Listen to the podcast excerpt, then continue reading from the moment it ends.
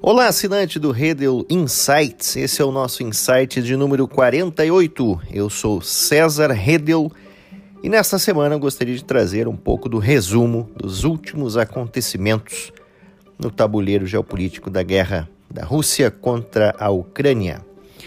Enquanto praticamente três meses da guerra russa contra a Ucrânia se completam, não há qualquer indício de que o conflito esteja no fim ou próximo de alguma negociação de paz.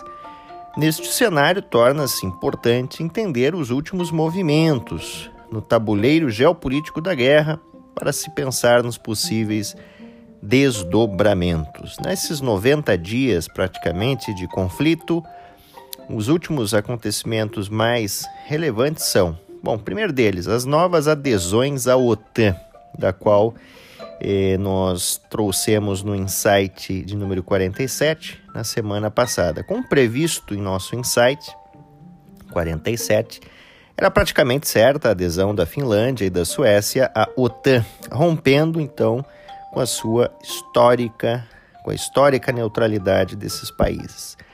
A primeira reação concreta de Putin foi o bloqueio no fornecimento energético à Finlândia.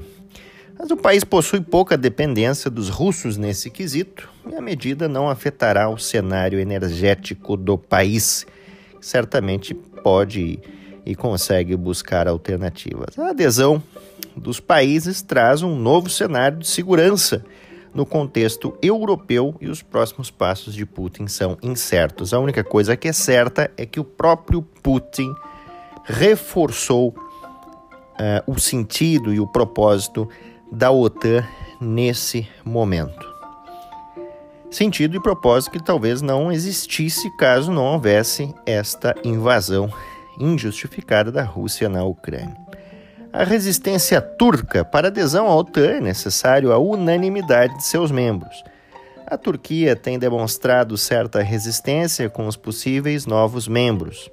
Certamente, os próximos dias, o país sofrerá uma forte pressão das potências, entre elas os Estados Unidos, que já afirmou que dará todo o apoio necessário à Finlândia e à Suécia. Como é que está o mapa da guerra neste momento? Os últimos movimentos no mapa da guerra podem ser divididos assim. Primeiro, o conflito está centrado significativamente no leste ucraniano, na região de Donbass, com avanço lento por parte da Rússia devido à resistência ucraniana.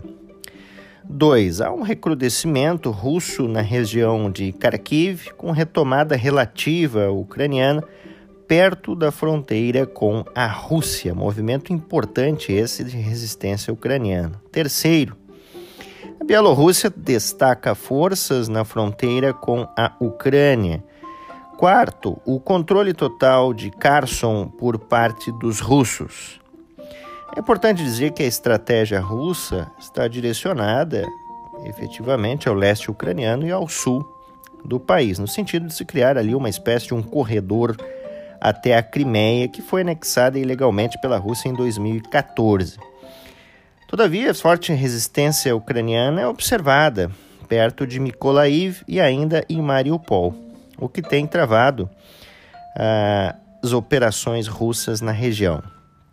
Os russos mantêm o controle total do porto em Mariupol e buscam avançar no complexo industrial de Azovstal, onde ainda resistem algumas forças ucranianas. Odessa, ao sul, está sob controle ucraniano, minando a estratégia russa, portanto, de bloqueio total ao acesso ucraniano ao Mar Negro. Dentro do aspecto de crimes de guerra, foi julgado na Ucrânia o primeiro soldado russo que cometeu crimes de guerra, que se declarou culpado, reconhecendo todas as acusações a ele dirigidas. Soldado russo matou um civil desarmado de 62 anos. O caso é o primeiro de milhares que surgirão, tomando destaque principalmente o cruel massacre de Bucha e uma série de crimes de guerra cometidos pela Rússia nesses três meses de guerra. E por fim, queria trazer aqui o aspecto das sanções. Né? De acordo com a secretária do Tesouro dos Estados Unidos, Janet Yellen, a Rússia está sentindo fortemente as sanções econômicas impostas pelas potências ocidentais, saltando que o cenário que se avizinha na Rússia é o da recessão econômica, inflação alta, desafios financeiros e até mesmo a incapacidade do país em adquirir insumos estratégicos para manter a sua guerra. A declaração foi proferida na ocasião do encontro dos ministros de Finanças do G7 em Bonn, na Alemanha. Só o tempo dirá o quão efetivas serão as sanções contra a Rússia.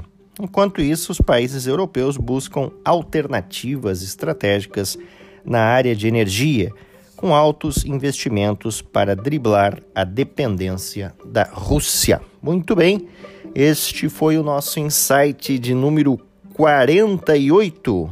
Eu sou César Redel e agradeço a todos os feedbacks que nós recebemos nos últimos dias. Esse foi o nosso Insight 48 e até semana que vem.